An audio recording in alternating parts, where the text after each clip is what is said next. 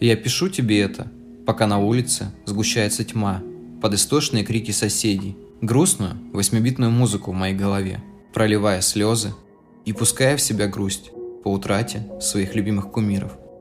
Между мной и тобой безумное расстояние, засыпая в чужих постелях, но видя одни и те же сны. В ожидании конца света, но в душе, понимая, что каждый из нас получит именно свой.